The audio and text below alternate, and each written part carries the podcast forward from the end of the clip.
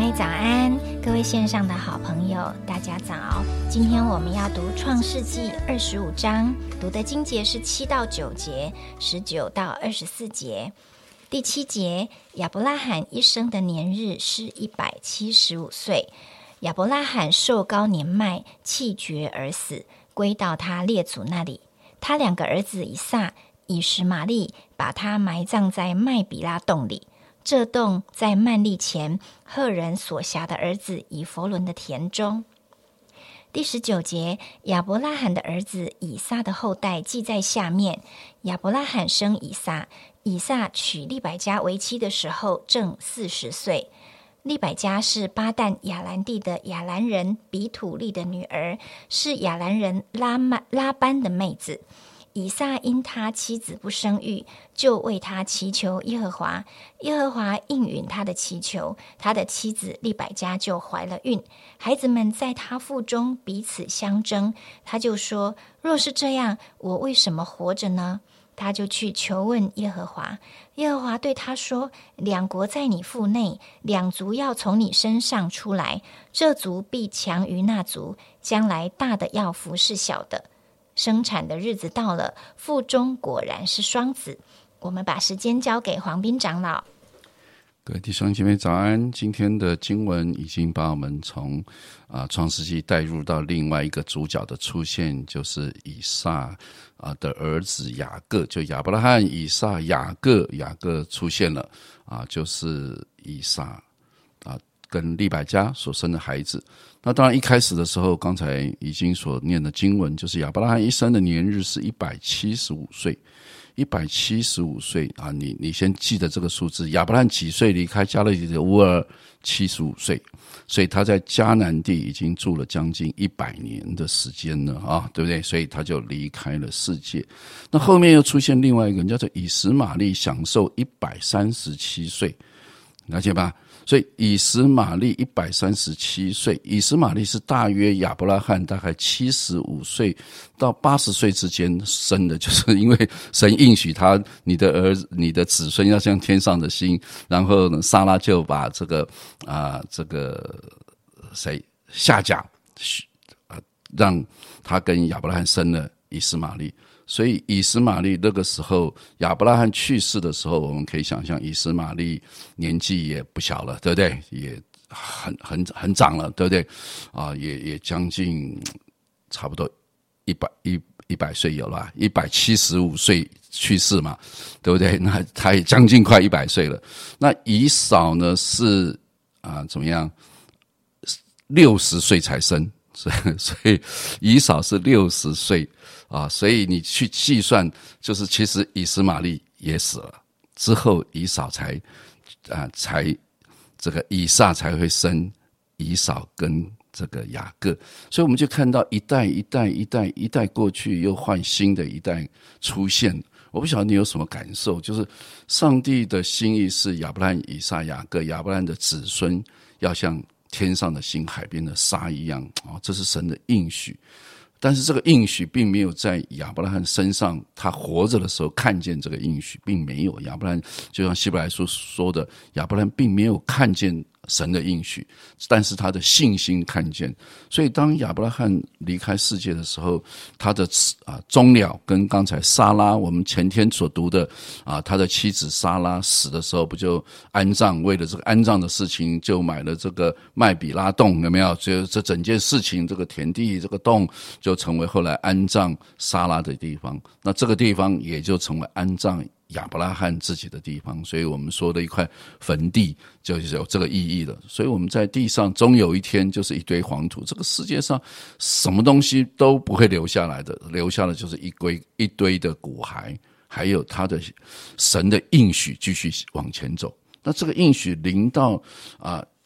以斯玛利吗？并没有，以斯玛利死了也就没有了。以斯玛利有关他的部分就不是啊，圣经记载的重点。当然，我们知道以斯玛利后来是什么阿伯人啊，怎样怎样，那个我们不去暂时不去谈他。但是重点是怎么样？重点是以撒的后代，就以撒跟跟谁跟利百加又出现了同样的问题，无法生育。对不对？他们两个没办法生育，所以到了四十岁的时候，你看以色列娶了娶了利百加的时候四十岁啊，但是没有办法生育，所以怎么办呢？啊，他们就祈求耶和华。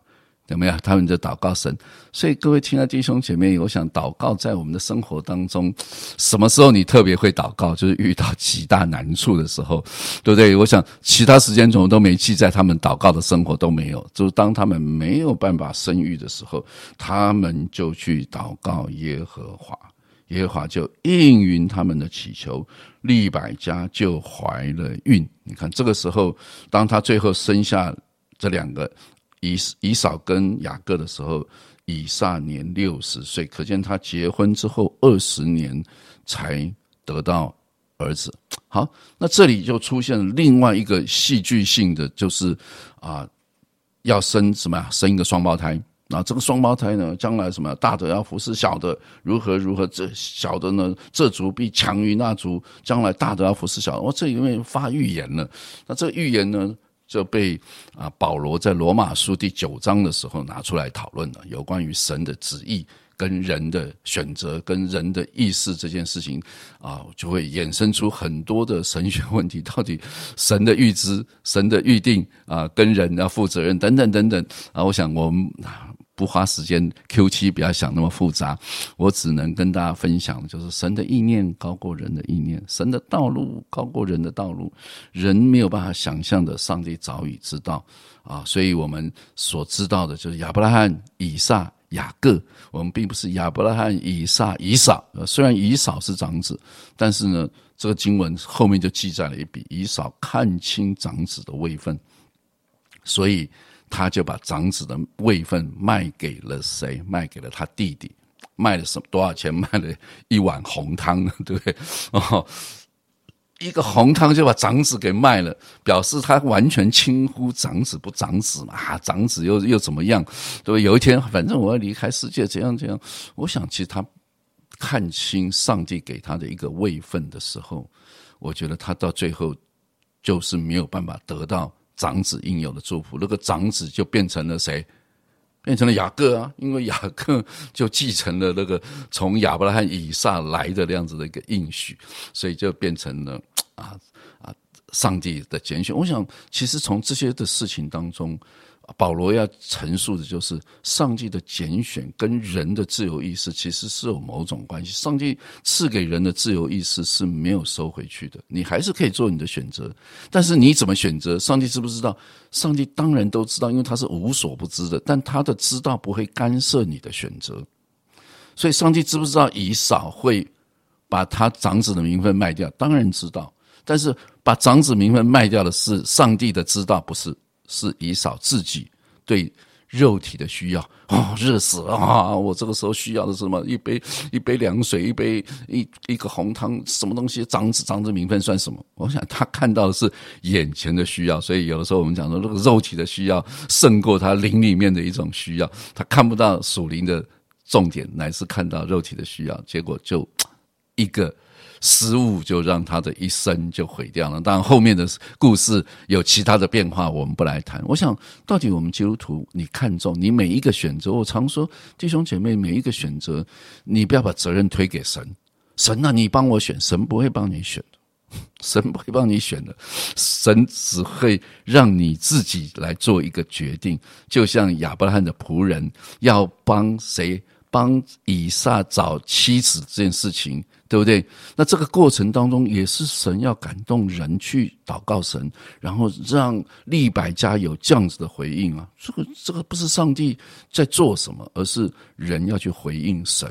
一个爱从利百家里面出来啊。那现在这个以扫，因为他里面选择的就是不要长子的名分，我宁愿要这个红汤。好啊，这是你的选择。等到后来他发现的时候，哦，感觉他被骗的时候，来不及了，因为这个机会你已经做了选择。我想，真的人的生命当中，从亚当夏娃开始做选择。啊，选择错了，以至于整个人类就进入到罪的这个漩涡当中，一直到现在。我盼望我们所有的弟兄姐妹，在你人生当中每一个选择的关口，都能够好好的祷告，好好的交托，求神。我我常说，不是把责任推给神，而是求神让你能够做一个正确的选择，选择了上好的福分。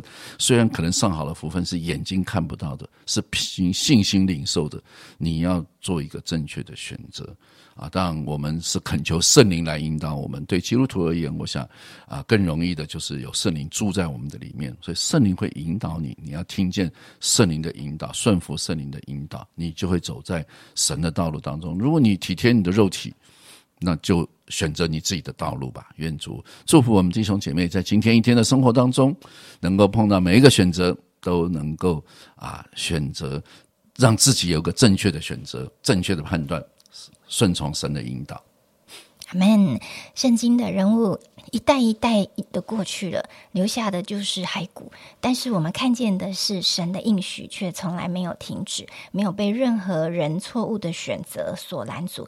他仍然完成了他自己的计划啊！讲到神奇妙的拣选，但是更看见神在历史中的掌权。因为他的掌权，我们就可以充满盼望，我们就可以对我们的人生有安全感。但是每一个选择却都是我们自己要做的。神给我们自由意志，我们又要来回应他放在我们心中的感动。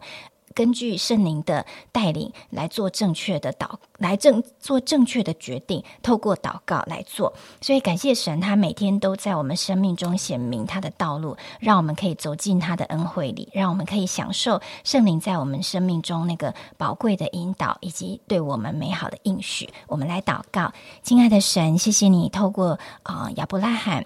啊，以撒，还有他们中间许多的故事，来让我们的信心啊再次被你来建造。主，过去你怎么样在历史中掌权，直到如今你仍然做王。主，想到你在历史中的奇妙的啊计划，还有你在我们生命中的旨意，过去到现在，主啊，我们就知道这世界都是你在掌管。我们只要来啊顺服你，寻求你，祷告你，你必把最好的啊你自己美好的旨意必要赐下。引导我们来走这一条又新又活的道路。我们祷告都是奉耶稣基督的名，阿门。